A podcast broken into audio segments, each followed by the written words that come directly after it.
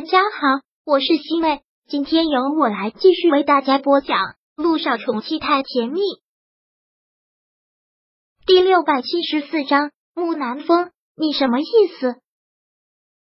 经过了一次失败的婚姻，他也看透了，好看的外表一点用都没有。他现在也不缺钱，要不然就这辈子不找男人。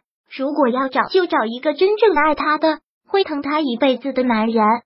小九现在还一直担心着，忍不住给他打去了电话。电话响起的时候，林一正好进家门。喂，跟那个男人见完面了吗？见过了。你这个臭丫头，不是说相完亲就给我打电话的吗？真的是对不起了，小九，光顾着干案了，都给忘了。怎么样啊？是不是个骗子？还真不是个骗子。真就如婚介公司说的是个高富帅，林一漫不经心的说着，而小九完全不相信，真假的啊？高富帅需要用婚介公司啊？你可得长点心！现在冒充有钱人的多的是，花样可多了，其实就是骗子。我知道，我在职场这么多年，见过的人形形色色，这点我还是看得出来的。他不是骗子，但我跟他也不可能。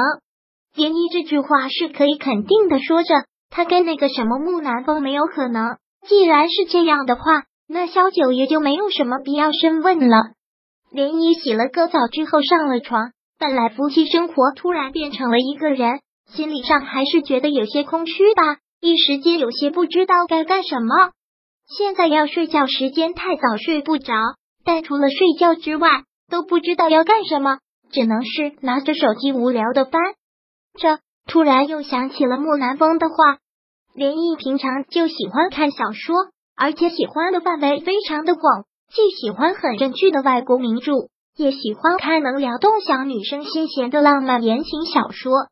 今天突然说到了沧海半素，当时让涟漪想把之前放下的那本书再继续看完，反正也无聊，一个人全当打发时间。涟漪便从网上找了那本书。说起来，那个沧海半素就是这方面的天才。不到十岁的时候就出版了他的第一本小说，后来还有一本是他的自传，在他十五岁的时候写的。那个时候接触他小说的时候，就让涟漪感觉很意外。明明是个小孩子的小说，却透着一种大人都没有的伤感，字里行间带出了一种沉重。涟漪不明白一个孩子是经历了什么，才会有这样的思绪。他倒是想深入的了解一下这个作者了。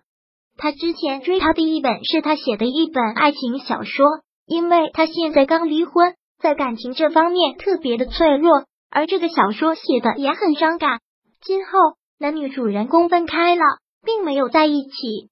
给你追完这本小说已经在后半夜了，然后一个人躲在被窝里哭的稀里哗啦，他完全就是在找虐。这个时候干嘛要去看他的小说？但赶上的故事就是这个样子吧，很容易深入人心，就贯彻在你的脑海中，久久都挥之不去。第二天上班，连衣好像都还没有缓过来，脑子里还是那个小说的情节，也是昨天晚上没有休息好，今天还浑浑噩噩的。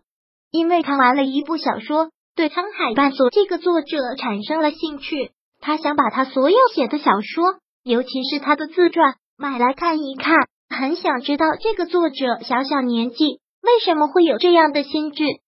如同往常，下班之后，他走出了公司，当看到木南风靠在他的车前，在等着他的时候，才一下子清醒，都把这件事情忘得一干二净了。昨天这个男人是告诉他，今天要带他到海边餐厅试一试的，连小姐。木南风看到他出来，往前走了几步。现在正是下班的这个点，而林怡刚离婚，又是整个公司的话题人物，进进出出，他的下属跟他打招呼，他都觉得尴尬。肯定他们以为这么快他又找男人了，也是挺不好意思的。你还真的来了？是啊，带你去那家海边餐厅试试吧，真的是很不错。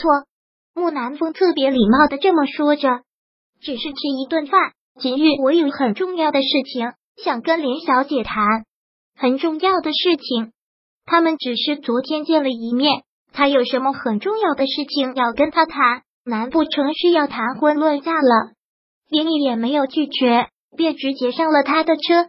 他倒是想听一听这个男人有什么重要的话要跟他讲。木南风果真带他去了一家海边餐厅，海浪就在耳边。现在暮色降临，花灯初上，映着霓虹，映着月光，这个景色格外的美。我在 S 是这么久都不知道还有这么美的地方。那是你忙于工作，难得有闲暇的时候出来逛。我不一样，因为我们家是开酒庄的，已经成了一种习惯，时常到各种地方品红酒，所以知道好吃的好玩的地方很多。那倒是一份不错的差事。的确是这样，木南风说道。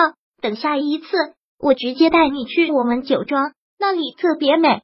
连依只能是尴尬又不失礼貌的笑了笑。这个男人的节奏倒是挺快的，第一次见面吃顿饭，今天带他来海边餐厅，下一次居然就要带他去他的酒庄。穆先生不是说有重要的事情要跟我谈吗？什么重要的事情？连依问。木南风听到这个问题，端起酒杯来抿了一口，好像有些难以启齿。连也不着急，就是耐心的听他要说什么。连小姐，实话说。我对你的印象真的很好，你就是我要找的人。只是真的是很抱歉，昨天我并没有跟你说实话。其实要和你相亲的人不是我，我已经有太太了。你说什么？连一听到这里就忍不住要跳脚了。木南风，你这是什么意思？傻人没有这样的吧？昨天说的好听，相亲要坦诚相待，今天就来告诉我，其实要相亲的人不是你，不是。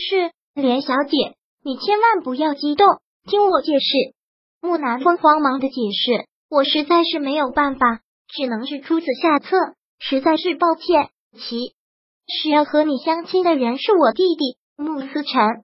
穆先生，我不需要听你解释这么多，我只知道做人要诚实，而且我刚离婚，对于你们这种满口谎言的男人特别的嗤之以鼻。就这样，说完。”连依就要走，但是木南风还是连忙拉住了他。第六百七十四章播讲完毕。想阅读电子书，请在微信搜索公众号“常会阅读”，回复数字四获取全文。感谢您的收听。